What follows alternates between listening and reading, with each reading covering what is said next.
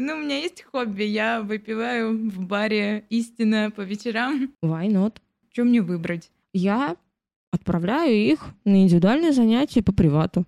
Альфинур, не надо. Это вот точно не твое. Через насилие ты вряд ли получишь какой-то действительно кайф. Это, кажется, проблема, но как из нее выйти? Ребята, я рекомендую сразу бежать к психологу. Я вот такими глазами на нее смотрю, говорю, можно мне, пожалуйста, петь? А, давай спаем какую-нибудь Виагру. Разгадали секрет влияния хобби на успех.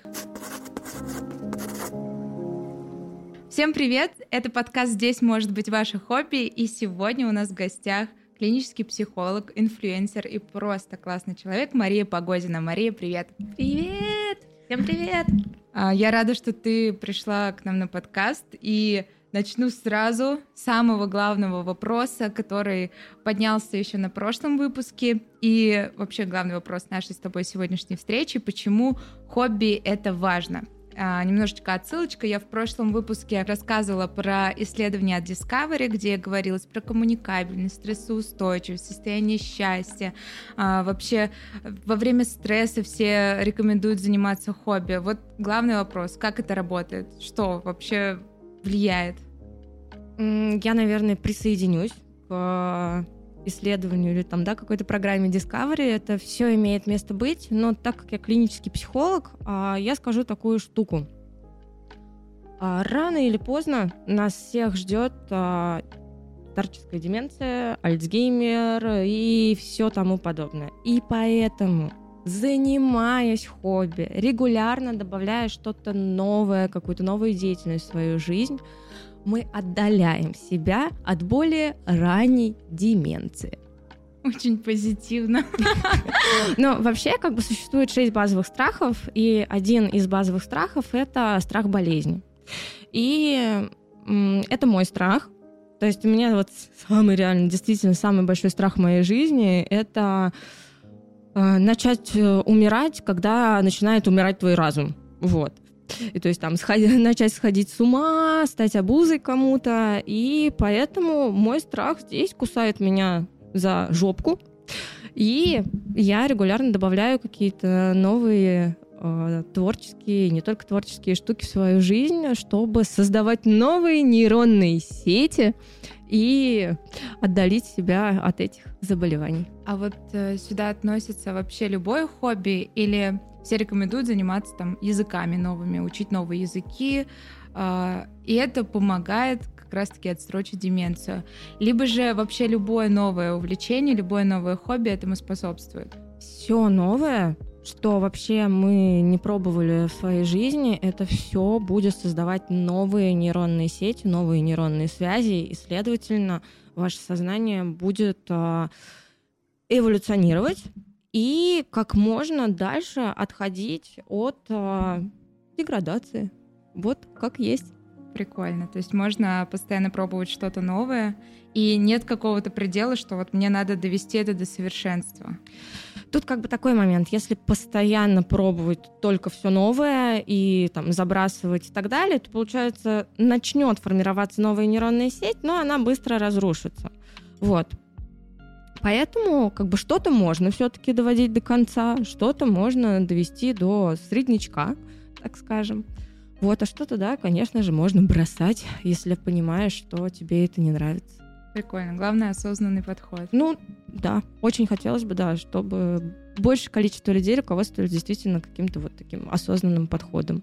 И то есть, если там у тебя идет какое-то дикое сопротивление, но у тебя есть мысль, что нет, надо себя заставлять, надо ходить, ну, как бы через насилие ты вряд ли получишь какой-то действительно кайф, и поэтому можно пробовать, понимать, что подходит или не подходит, и если не подходит, то оставлять это и идти пробовать новое.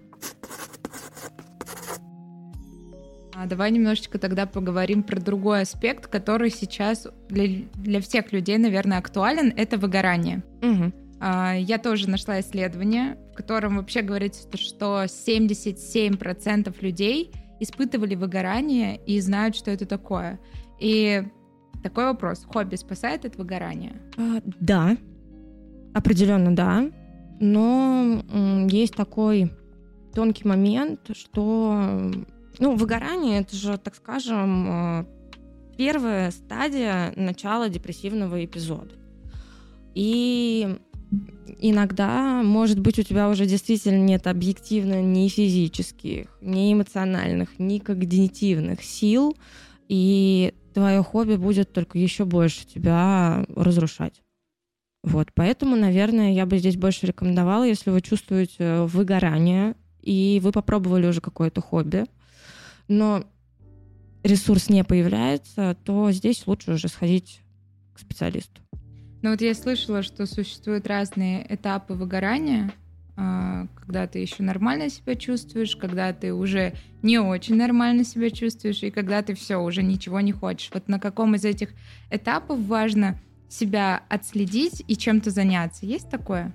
Ну, по-хорошему, конечно же, вообще не доводить себя до выгорания, вот, но а, бежать и что-то уже делать лучше на самом первом этапе, да, потому что, ну, чем дальше, тем тяжелее. И я человек, у которого был депрессивный эпизод, и могу сказать, что уже в депрессивном эпизоде влезать и что-то делать уже реально в разы тяжелее, чем еще пока на стадии выгорания. А как быть тем людям, у которых хобби стало работой? То есть они э, всю жизнь рисовали и начали продавать свои картины, и теперь рисуют на заказ и начинают выгорать от любимого дела. Что делать?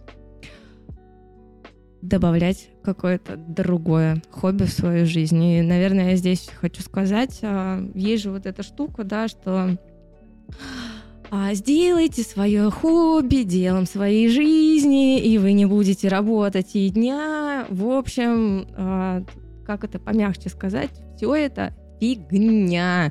Я занимаюсь любимым делом, меня действительно прет прям, ну, я действительно испытываю в своей деятельности там и экстаз какой-то даже, вот прям реально настолько, но я тоже устаю. И это как бы нормально, можно уставать и от любимой работы тоже. И как бы я не сделаю свое, вот как бы свое любимое дело, не могу сделать психотерапию своим хобби. Вот, и поэтому, наверное, здесь я бы рекомендовала как-то стараться балансировать. Это реально одна из самых таких непростых вещей в жизни, но можно хотя бы улавливать, что ты куда-то из баланса скатываешься и стараться себя возвращать туда-обратно. Ну вот к вопросу о балансе, тогда люди, есть люди, у которых ну, слишком много увлечений, то есть они постоянно чем-то занимаются, постоянно отвлекаются от жизни каким-то делом. Это здоровая история или это все-таки уже избегание жизни? А тут, конечно, все индивидуально, и действительно есть такие люди, которых хватает на там, достаточное количество какой-то деятельности. И это может быть их норма. Но, как ты сказала, да, есть вот такой момент, что можно действительно в такую многозадачность э, и в большое количество хобби уходить, избегая свою реальность. Я потому что у себя в жизни отслеживала такой момент. Я долгое время играла в КВН, и вот когда я играла в КВН, это для меня было полнейшее избегание реальности. Я забывала там, что у меня есть какие-то проблемы в отношениях, в семье, с друзьями, что у меня там проблемы со здоровьем или с учебой. Я просто играла в КВН и не хотела, чтобы это заканчивалось, потому что я тогда вынуждена буду вернуться в реальность, и это было страшно. И вот мне было достаточно сложно отказаться от КВНа, потому что вот это как наркотик такой было. Вот что делать таким людям, которые понимают уже, что это кажется проблема, но как из нее выйти? Ну, осознать это уже, блин, половина победы на самом деле. А, ну, я тут немножко попротивничаю. Конечно, ребята, я рекомендую сразу бежать к психологу. Вот. А, но если как-то так а, в общем, да. Есть такая штука, как трудоголизм. Трудоголизм очень социально одобряемая форма зависимости. Но это тоже зависимость. И как бы люди трудоголики, они чаще живут своей работой, чтобы действительно не жить своей жизнью. И вот с хобби тоже такая штука может быть, что ты можешь уже не кайфовать, а реально как трудоголик в эти хобби вписываться и терять связь со своей реальностью. И вот, ну да, это прям реально как наркотик. И здесь, наверное, я бы больше рекомендовала если понимаешь, что ты уже зависишь и избегаешь своей реальности, я бы рекомендовала попробовать сместить фокус на какую-то другую деятельность или на что-то новое и посмотреть, как будет там. Но также а, большинство психологов при выходе из зависимых больных отношений рекомендуют ударяться вообще во всякие штуки и начинать ходить и не только там на танцы, а еще куда-нибудь на вокал, на рисование и вот постоянно участвовать в какой-то движухе, чтобы наоборот переключиться с э, жизни и слияния э, с другим человеком на вот на себя. Вот, поэтому все-таки действительно, с какой стороны посмотришь, тут можно и как бы найти и деструктивную, нездоровую сторону, но для кого-то это может быть наоборот нормой, mm-hmm. здоровьем и его спасением. Я как раз дальше хотела спросить, вот э, хобби, конкретно какие-то действия, какие-то конкретные увлечения помогают от определенных расстройств?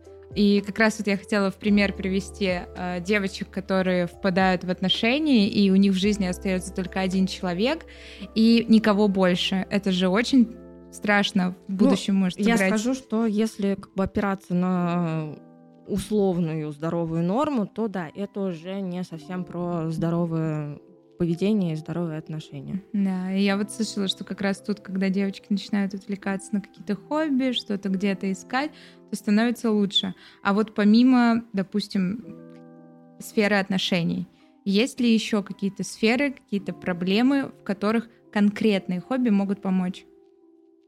Ну, какой-то прям реально индивидуальной волшебной таблетки от э, расстройств, эпизодов, синдромов и прочего не существует. И тут такое прямо, в общем, поле непаханное. Действительно, ну вот как бы если говорить уже через меня и через мою практику, действительно некоторым людям, ну прям мы можем полгода с ними потратить на подбор какого-то хобби, чтобы оно действительно начало давать ресурс. А, но также у меня есть пример. У меня была клиентка, а, ну, она и сейчас есть, в тот момент она была в послеродовой депрессии. И ей действительно вообще ничего не хотелось. Она, ну, вот, она вставала с кровати, потому что мне надо там покормить ребенка, мне нужно там что-то с ним сделать и так далее. А, мы с ней начали работать, и я достала ее истинное желание, именно желание ее внутреннего ребенка. Она хотела, она очень любит лошадей, и она всю жизнь хотела заниматься конной ездой, научиться вот, вот это вот все. Но родители ей это отрубали. И достав это истинное желание, просто я дала рекомендацию, давай попробуй, просто сходи. И это послужило таким классным переключателем, что она вот, она достала свое истинное желание, начала его реализовывать, и там такой бешеный ресурс и такая бешеная энергия открылась, что именно вот занятия, ну, помимо терапии, конечно, но и вот и допом занятия а, на лошадях очень-очень ей помогли скорее вернуться к более приятной жизни. Классно. Вот как раз в исследовании, о котором я говорила в прошлом выпуске, была рекомендация вспомнить, чем вам хотелось и чем вам нравилось заниматься в детстве, и заняться этим уже во взрослом осознанном возрасте в качестве хобби, взять себе это увлечение. И мне многие писали, типа, блин, ну я в детстве такой фигней занимался, я сейчас не хочу этим заниматься, а чем, чем мне выбрать? А вот если через транзактный анализ зайти, а чей это голос говорит в этих людях? Что за обесценивающая внутренняя фигура родителя? Все, идите к психологу, пожалуйста, все. Всем надо прорабатывать. У меня тут есть история про саму себя. А, могу рассказать. А, наверное, три года назад я в терапии начала становиться прям уже не только себе мамой, но еще и батей. И что-то начала копать и думаю, что не хватает? Вот что-то реально не хватает мне в жизни. Что-то хочу. И я вспоминаю, что Блин, я вообще с детства была супер артистичная девчонка. Я там постоянно наряжалась. Я помню, даже к бабушке, когда в Болгары меня отправляли, я летом устраивала концерты с девчонками. Я помню, даже билетики эти делали пунктирные через швейную машинку. Но меня отдали учиться играть на флейте. А, которая мне не нравилась, и я попыталась, там, я помню, первый класс, это какой-то там типа детский хор, и так как у меня истероидная демонстративная акцентуация, а, выбрали на главную роль, в общем, на Новый год другую девчонку, и я такая, ну все, вы недостойны а, меня здесь, и я забила на хор. И, в общем, вот так два года назад два с половиной, я прям начала активно думать, что я хочу. И я достала, что, блин, я хочу научиться петь. Вот реально я хочу научиться петь, учитывая еще, что всю реально там мою жизнь а, мне там говорили, ой, заткнись, ой, не пой, тебе там типа медведь на ухо наступил и так далее. Но я же знаю, я играла, блин, пять лет в музыкальной школе. И я играла хорошо. Следовательно, вкус у меня такие все-таки, ой, слух все-таки имеется. И, в общем, я пошла начала заниматься. И мой внутренний ребенок начал обретать такое счастье. Вообще, я начала это делать для себя. И как выяснилось, оказывается, у меня очень какой-то, как сказала мой педагог, у тебя очень сочный тембр. И я такая, вау. И вот уже два года, как я занимаюсь вокалом, чувствую себя прекрасно. А Сейчас уже там не кайфует мой внутренний ребенок, мой внутренний ребенок накайфовался, и сейчас уже там идет работа больше моего взрослого. Но, блин, да, это дает бешеный ресурс, и может быть, кто-то мне бы сказал, что я занимаюсь фигней, и типа, чё, в твои уже 20 там 5, пойти петь? Ну и ладно. Не в моей зоне контроля чужие мысли, чужое поведение, чужие чувства касательно меня. Вот как раз к слову про вокал часто от всех слышу, я сама пою, и у меня все спрашивают, а я могу петь? У меня типа никогда не получалось и все такое. И я всем рассказываю свою историю с детства, потому что у меня супер музыкальная семья. У меня папа на гитаре, на баяне, мама на фортепиано. Короче, все поют, бабушка поет. А я с детства вставала на стульчик, начинала петь, и все закрывали уши и говорили, Альфинур, не надо, это вот точно не твое. И мама отдала меня в дом детского творчества, где были разные направления. Она меня отдала в художку из глины лепить. Я ненавижу сидеть на месте и что-то лепить. И на танцы, на балетные. И я такая ходила на эту художку, потом думаю, блин, я ж петь хочу. Там в это время шел вокал у кого-то. Я подошла к этой учительнице, мне было лет 5-6. И я вот такими глазами на нее смотрю, говорю, можно мне, пожалуйста, петь? Она меня послушала, мне кажется, она там расплакалась, наверное. Но она такая, да, хорошо. Мы начали заниматься, и мы занимались. Мама только через какое-то время узнала, что я пою. И потом она уже, когда услышала, что у меня что-то вроде получается, она, мне в меня, она в меня поверила и отдала уже и в музыкалку, и все такое. И со временем у меня реально развился слух. Потому что я еще на скрипке играла, а там на скрипке как бы нереально, если у тебя слуха нет. Он просто вынужден развиваться. Вот. И когда я людям рассказываю эту историю, они такие, блин, оказывается, у меня подруга есть, которая после этого начала петь, и такая, блин, оказывается, я могу. Оказывается, у меня есть слух, у меня есть голос, и это так здорово, что сейчас в целом столько возможностей разные вещи пробовать, которые тебе в детстве казалось, что ну, ты не сможешь. Вот, и в связи с этим у меня такой вопрос. Сначала же страшно, а, страшно пойти на танцы, потому что я не такая стройная, не такая гибкая.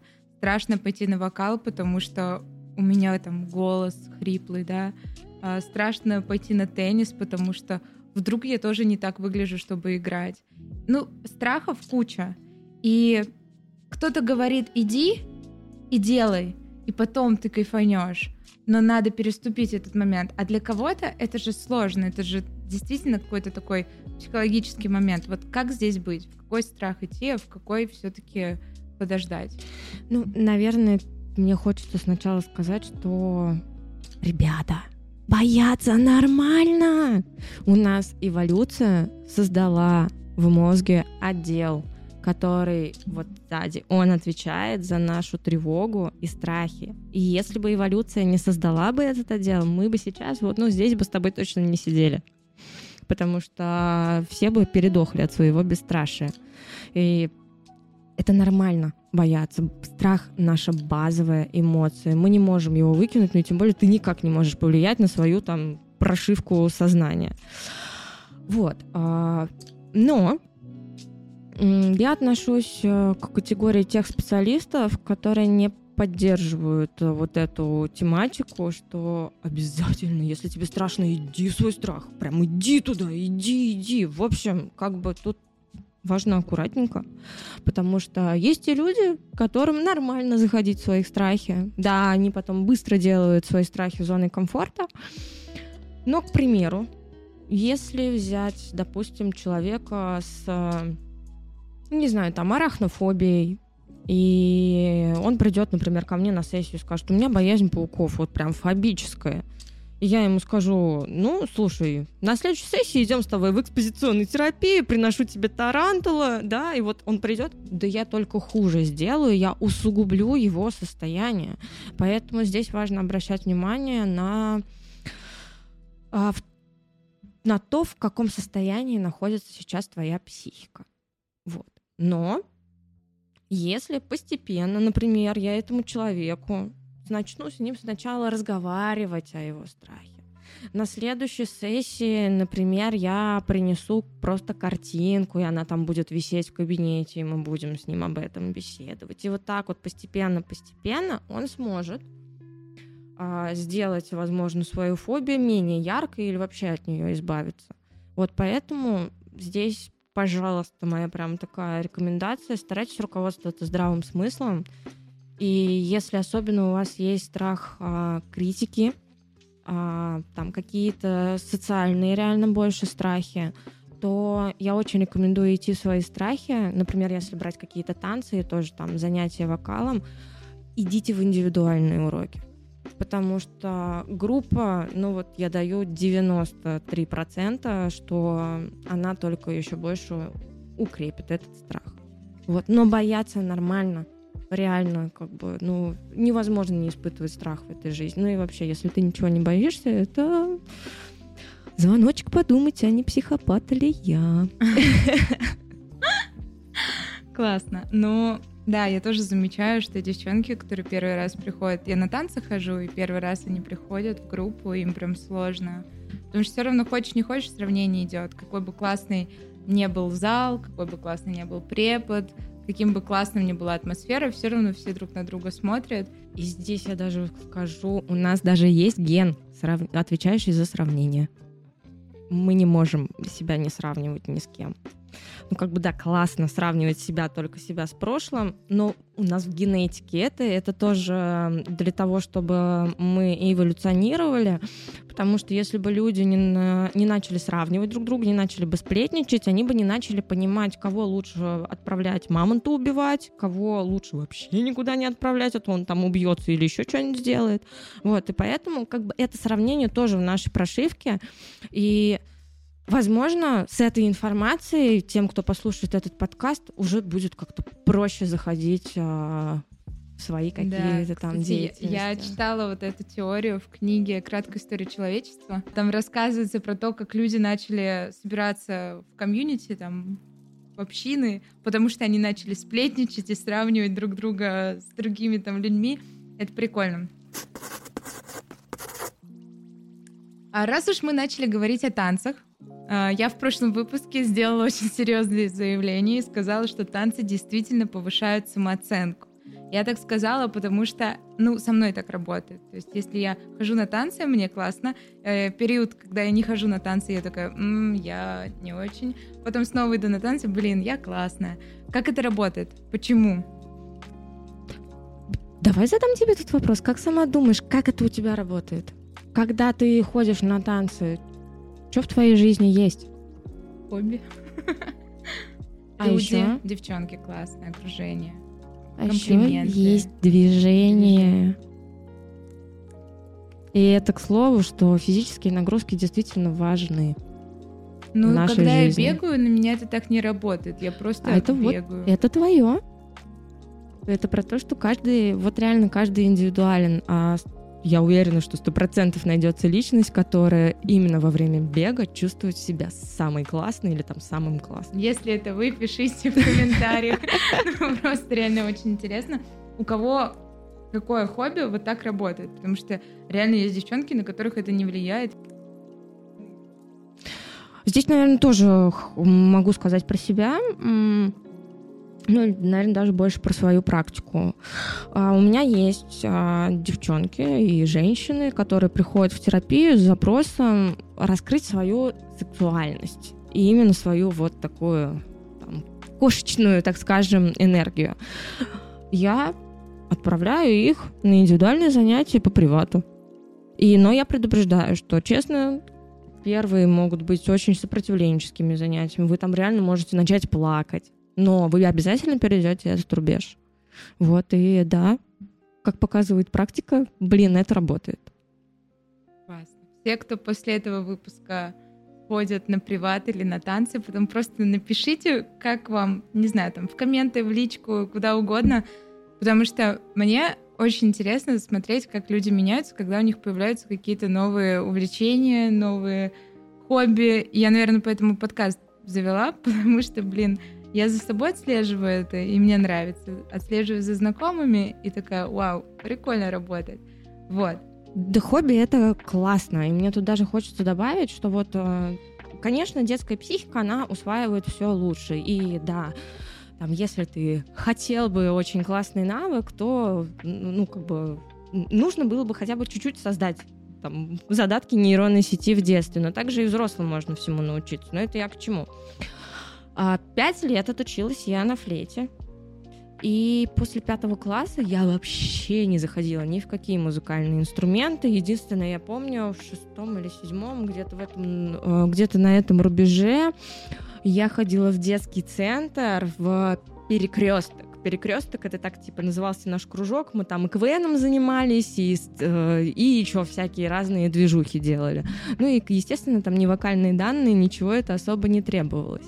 Но я замечаю, что каждый раз, когда я слышу музыку, где есть духовой инструмент, я его узнаю. Вот у меня просто вот типа «О, это э, это Мгм. там это это духовой, это там либо саксофон, либо флейта, либо может быть это маленькая флейта.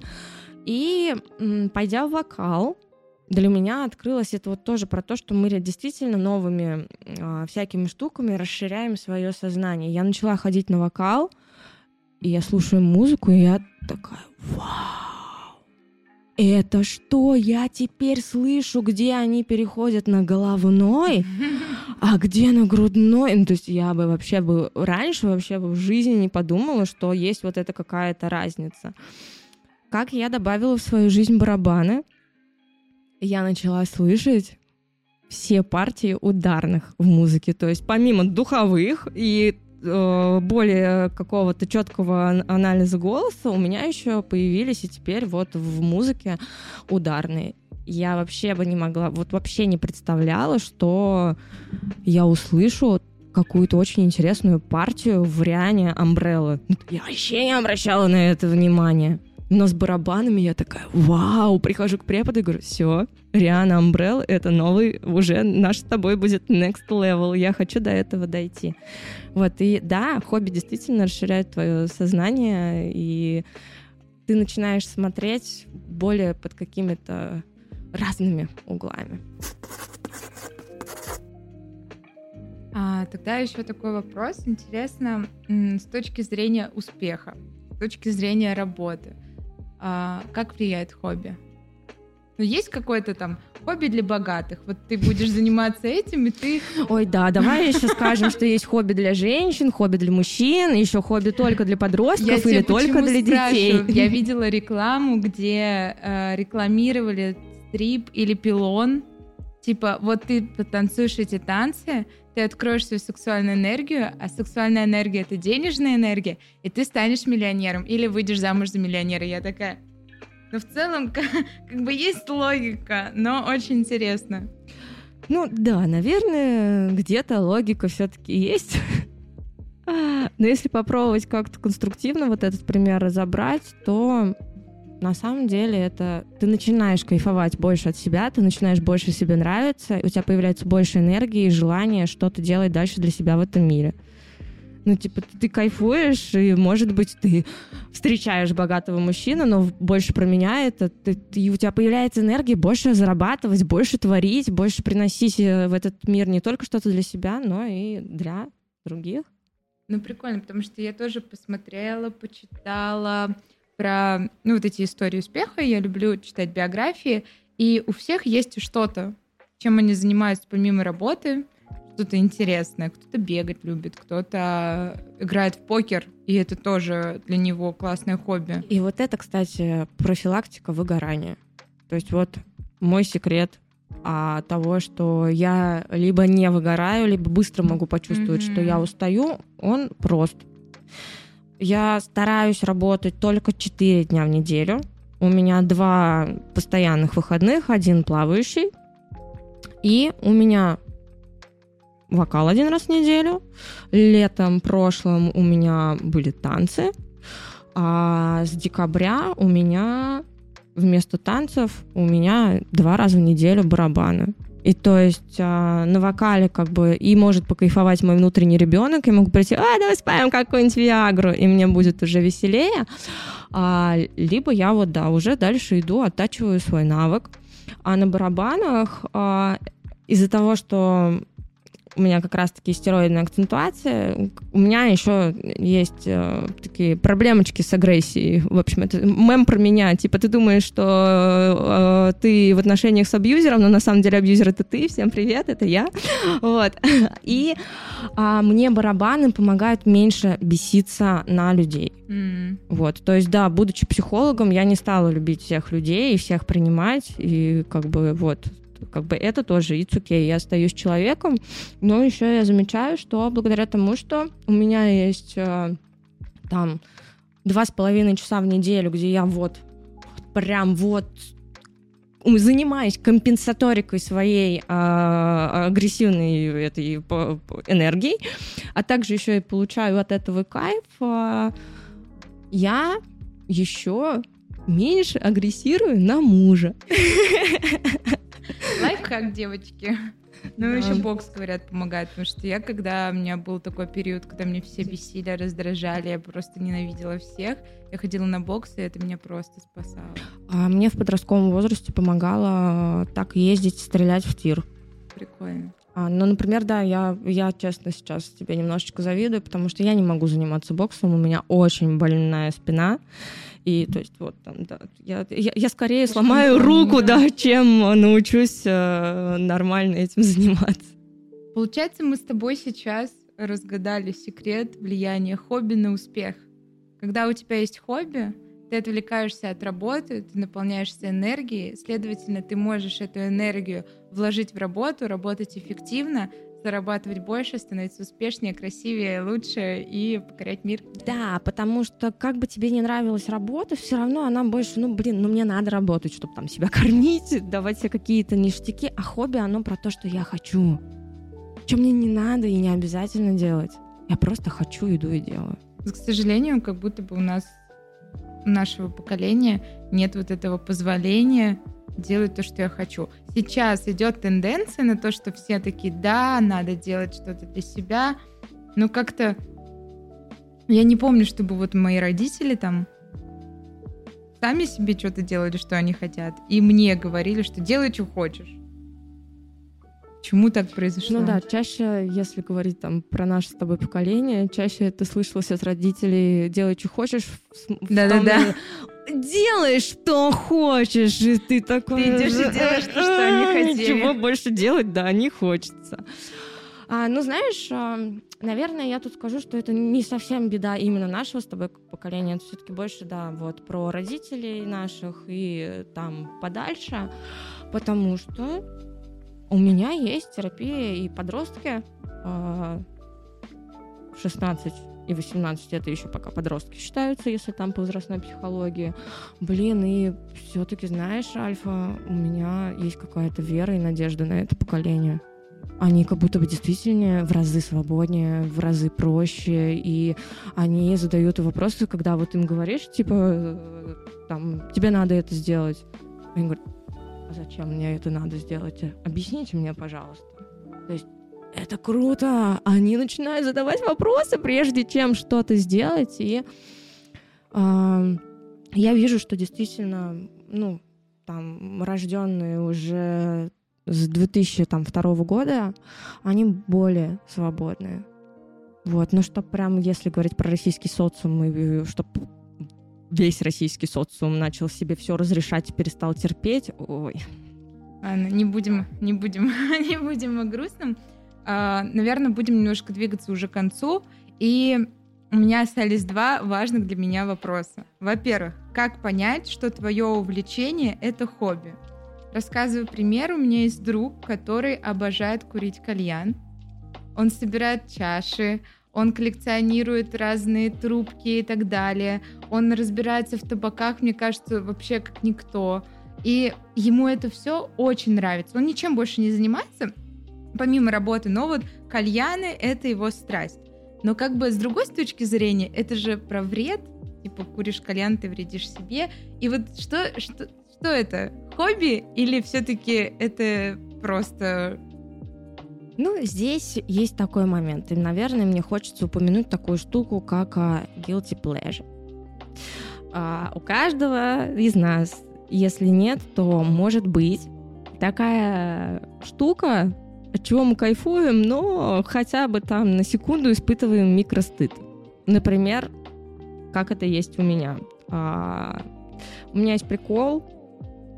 Есть исполнители, которых я не слушаю на постоянке, ну, типа, знаешь, как вот, на это я говорю про себя, там, Фейс или Федук. Но у меня есть внутренний ребенок, который вообще кайфует, короче, под их треки. И вот моя такая, вот какая-то такая... Это типа, Моргенштерна. Вот. Где-то мне, честно, в глубине души там немножечко стыдно, но, с другой стороны, так пофиг, потому что именно я вот, я хожу на эти концерты, что вот беситься, выплеснуть энергию и так далее. Но с какой-то стороны, блин, я хожу в там потные залы, мне нельзя прыгать, и я, так скажем, вреду, э, врежу себе. Вот, поэтому есть штуки guilty pleasure, это про то, что все мы не без греха, делайте, что хотите. Вот, но если возвращаясь к твоему вопросу, то а, норма, она вообще, в принципе, очень относительно, вероятно, зависит от культуры, географии и прочего. И поэтому многие там психоаналитики, философы, социологи и психотерапевты пришли к выводу, что есть понятие как условная норма. Так вот, условная норма — это когда ты делаешь, что хочешь, когда хочешь, где хочешь, без физического или психического вреда себе и окружающим. То есть, следовательно, разделяем. Увлекаться, разбираться в табаках, колбах, собирать кальяны никому не вредит. И это может быть хобби. Но именно уже сам факт курения, это уже ты наносишь себе вред, и, следовательно, это уже не совсем здоровая условная норма. Угу. То же самое с э, теми, кто коллекционирует вино, там, трубки, ну, да, короче. это может быть как бы и в принципе, ну, кстати, вино, если ты там реально не уходишь в зависимость, а прямо тебе нравится ездить там как, на какие-то поездки, с, где собирают всяких сомелье, вот это учиться дегустировать, разбираться, это можно рассмотреть как хобби. Why not? То есть после этого выпуска все начинают становиться сомелье, такие, ну, у меня есть хобби, я выпиваю в баре истина по вечерам. Окей, а, тогда самый главный вопрос, как вообще выбрать себе хобби? Ответ может вас немножко расстроить, выбесить, но я скажу так. Просто пробовать. Пробовать. Разрешать себе пробовать реально все. И ты обязательно найдешь свое. Не делить на мужское, женское, на то, что это фигня для детей. а, это там только для старперов. Нет.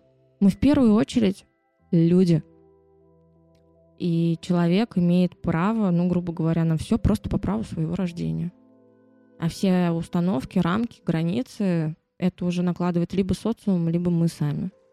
И, блин, давайте вспомним, не знаю, там проект танцы. Сколько пацанов, мужчин, мальчишек так офигенно танцуют. И прям даже порой смотришь, прям видно, что они от себя кайфуют. И это ж круто. Если это где-то что-то не одобряет социум, но благодаря этому ты становишься счастливее, спокойнее, там, начинаешь больше кайфовать от своей жизни и от себя. Делай. Ты имеешь на это полное право. Это, к слову, никто не знает, как правильно. Каждый по итогу находит свое правильно и выбирает его. И пробовать можно начинать в любое время, в любом месте. Есть вообще никогда Только не поздно. возможности, не обязательно для этого нужны деньги. Как и изменить профессию, вот, да. Угу. Ну, то есть я там, я помню, моя мама на рубеже 40-45 пошла реализовывать свою мечту, пошла учиться на лингвиста английского языка. Начала я помню, она лепила тарелки, а, помню, она ходила на танцы и на какую-то, по-моему, что-то там, то ли чечетка, то ли как, как, блин, классно.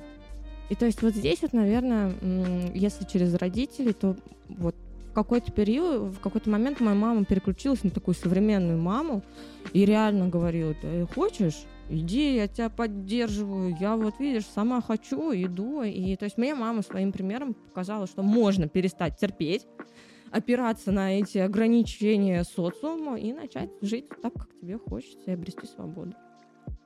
Спасибо тебе большое за подкаст. Я думаю, что на этом мы будем заканчивать, потому что мы сегодня очень много обсудили. И что хочу сказать в конце, прослушивание подкаста тоже можно считать за хобби, поэтому слушаем, подписываемся, ставим лайки, скидываем друзьям, обсуждаем, и ответы на сегодняшние вопросы тоже буду ждать в комментариях.